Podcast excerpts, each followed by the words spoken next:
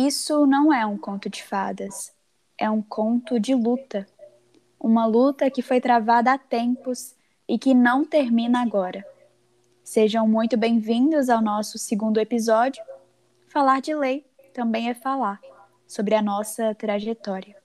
Uma trajetória em que tivemos e temos que guerrear pelo básico, em que não podemos confiar nem na justiça, em que choramos por cada mulher que tem seu direito violado e sentimos alívio por cada mínima conquista.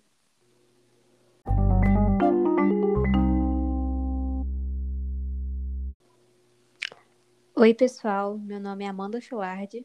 Olá, eu sou Isadora Mello e hoje o nosso papo é sobre os impactos das leis e da justiça em si nas condições da mulher brasileira ao longo do tempo.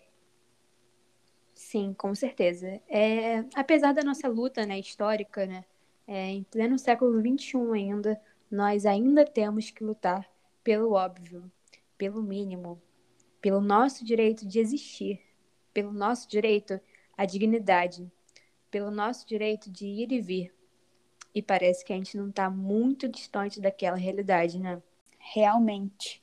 Esses avanços não foram capazes de conter a violência contra as mulheres não é segredo para ninguém que as leis brasileiras sempre fortaleceram esse machismo estrutural e histórico ao invés de combatê-lo. Isso desde que o mundo é mundo, né? Isso de fato não é segredo para ninguém. As leis foram feitas por homens e para homens. Nada muito diferente ou chocante de séculos e séculos dessa conjuntura. É. Eu estava aqui lembrando, inclusive, que o Fórum Brasileiro de Segurança Pública divulgou um panorama dramático da desigualdade de gênero no país no ano passado. De acordo com as estatísticas, uma em cada quatro brasileiras foi vítima de algum tipo de violência. E para sofrer essa violência não precisa de muito não.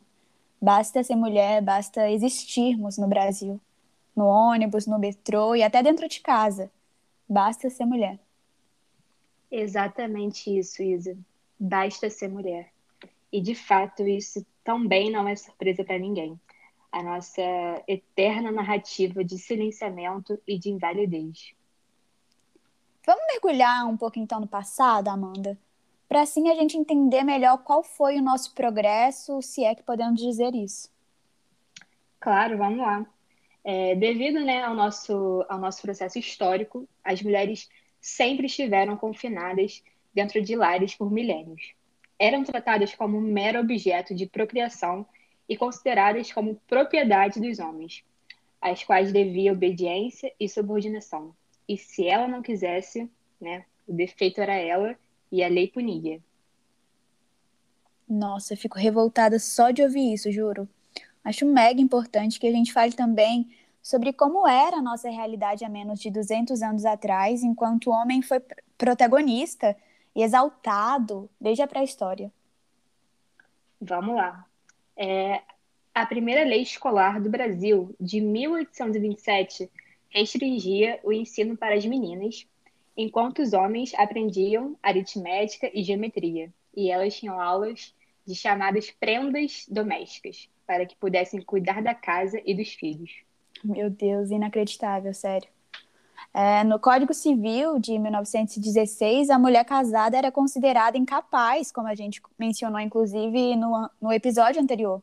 Esses dois primeiros temas estão bem relacionados, praticamente uma massa feita para viver em prol dos maridos, dos filhos e do lar. Outro caso que vale a pena mencionar, até me empolga assim, é a questão da herança, né? Um absurdo. Sim. As mulheres tinham que pedir autorização aos maridos até para aceitarem herança de seus familiares. E ó, elas realmente só eram concedidas se os chefes patriarcais autorizassem. É surreal mesmo. Mas difícil, né? Mas nós mulheres sabemos bem a nossa história e o quanto que ela nos dói. Um outro exemplo, né, é a questão da virgindade.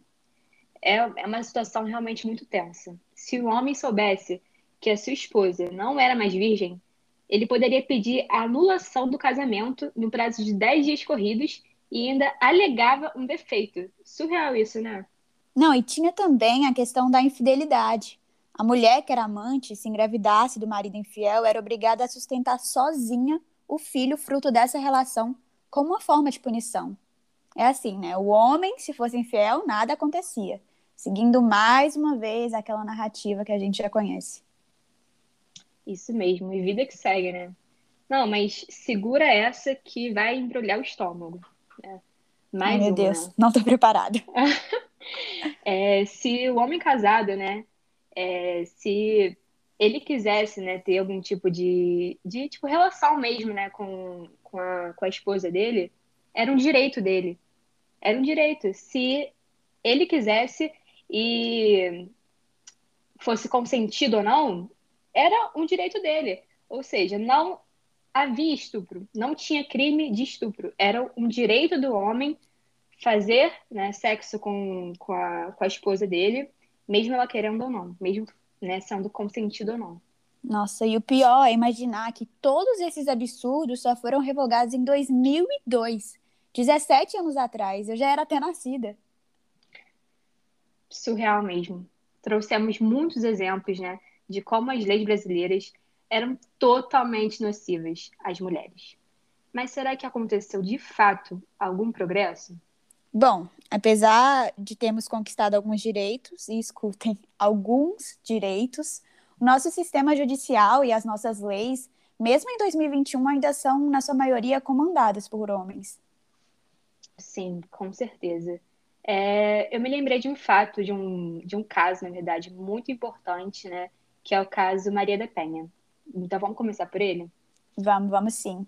A Lei Maria da Penha é uma baita conquista, só que é um absurdo pensar que uma mulher precisou passar por tudo aquilo para que hoje em dia nós tivéssemos uma lei própria que nos assegurasse sobre a violência doméstica. Nossa, eu nem falo. A história dela é muito triste. Ela era agredida não só psicologicamente, como também fisicamente por seu ex-companheiro e agressor. Ela quase foi morta eletrocutada e levou um tiro na medula que né, deixou ela paraplégica.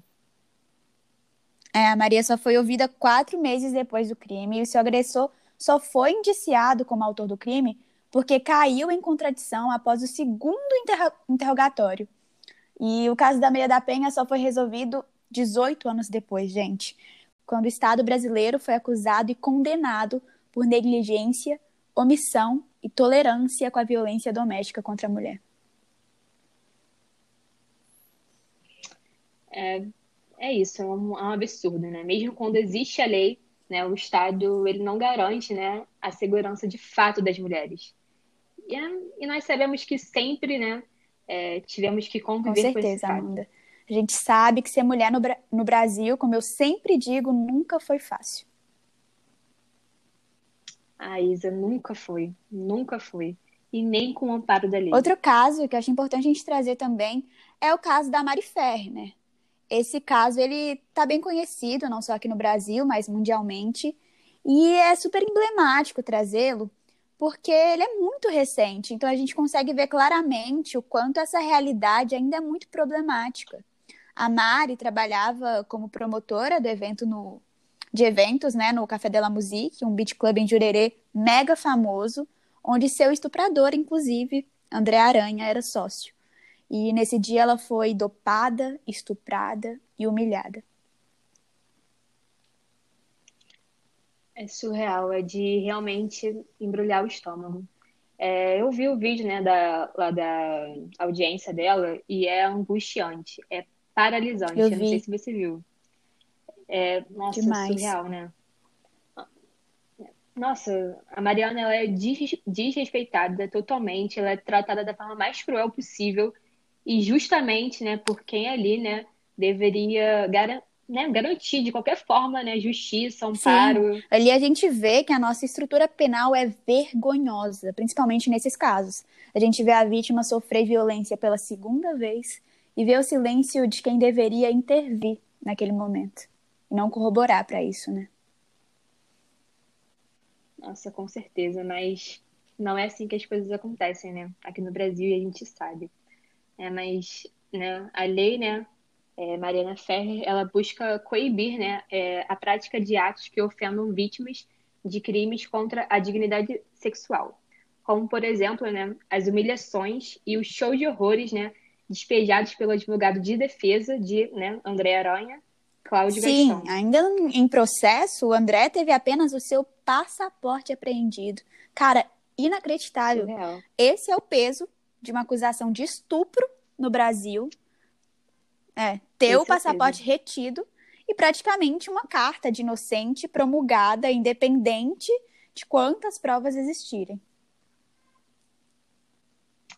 Esse é o privilégio de ser homem aqui É. no Brasil. Homem branco, principalmente, né? Durante, né? Rico, Com certeza. enfim, são muitos privilégios. Nem se fala, com certeza. É, durante essa, essa audiência, né, o Cláudio, ele exibiu fotos de Mariana, né, dizendo que eram imagens ginecológicas, né, segundo ele, e afirmou que jamais teria uma filha do nível de Mari. Eram palavras dele. É, em outro momento, né, Cláudio, né, ele disse que o choro, né, de Mariana era falso e que ela tinha lábia de crocodilo. Cara, não dá pra acreditar que isso aconteceu, juro. Principalmente no século XXI. Dói muito. É, ele relacionou a virgindade da Mariana a fotos que ela postava em suas redes sociais, como se isso fosse algum convite para um homem simplesmente ter o direito de te drogar e violar seu corpo. Sim, nossa, é, é sem palavras mesmo. E não só isso, né? Ele sustentou a tese, né, que o seu cliente, ele não tinha como saber, né, que a Mariana ela não estava em condições de consentir a relação sexual que teve com ele. Absurdo, total. absurdo. Por isso, segundo a tese da defesa, o empresário não teve a intenção de cometer o estupro. Por isso, o juiz aceitou a argumentação de que ele cometeu, entre aspas, estupro culposo, um crime que nem é previsto por lei. E como ninguém pode ser condenado por um crime que não existe, Aranha foi absolvido. Estupro culposo. Isso é Brasil, meus filhos. É. Estupro culposo.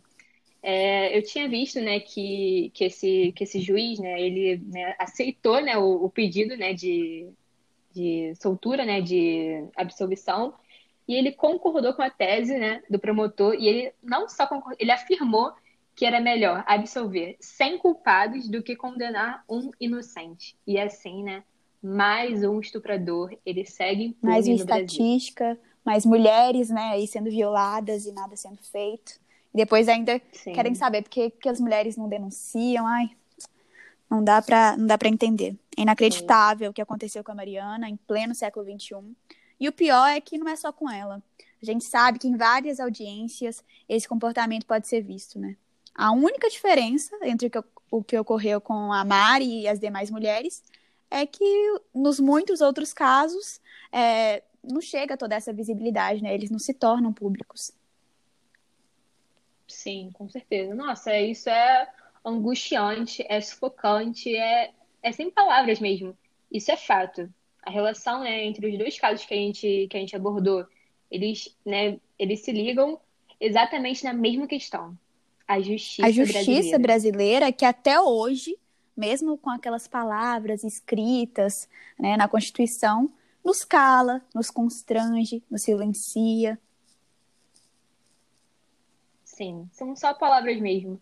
É, e acho que os problemas não, não são nem a falta das leis, né? Porque hoje em dia a gente conseguiu já conquistar muito, e isso não é privilégio, isso é direito. É o mínimo, E né? ainda falta muito, muito mesmo. É o mínimo, exatamente, isso é o mínimo. Mas sim, né, também a garantia que elas se cumpram. Porque a gente sabe que existir, né, a lei não é, não é garantia, né, que elas vão ser cumpridas. E de nada adianta, né, a gente ter uma lei que trata a violência doméstica se a justiça ainda acredita que esses casos, né, eles se resumam a brigas de marido Cara, e a mulher. gente tem que meter a colher sim. Não existe isso.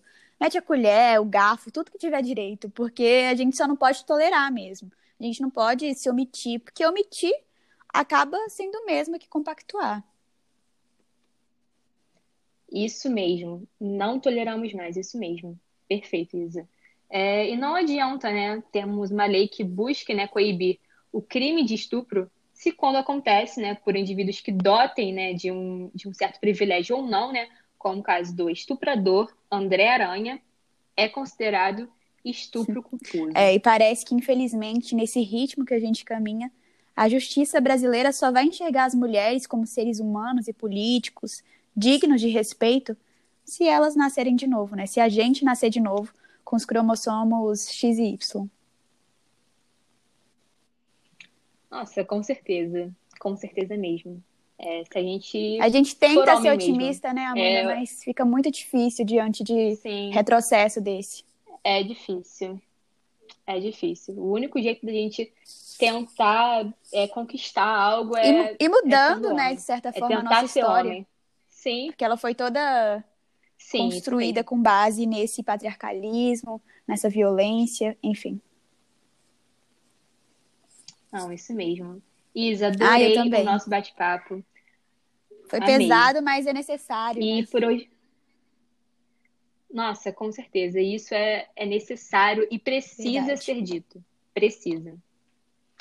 É, por hoje é só, pessoal. Muito obrigada. Espero que vocês tenham gostado do nosso podcast e da Lembrando que todas as fontes e referências utilizadas para a construção desse episódio estão no nosso Instagram, que é arroba Isso Não É Um Conto de Fadas. Muito obrigada por terem nos ouvido até aqui e tchau, tchau!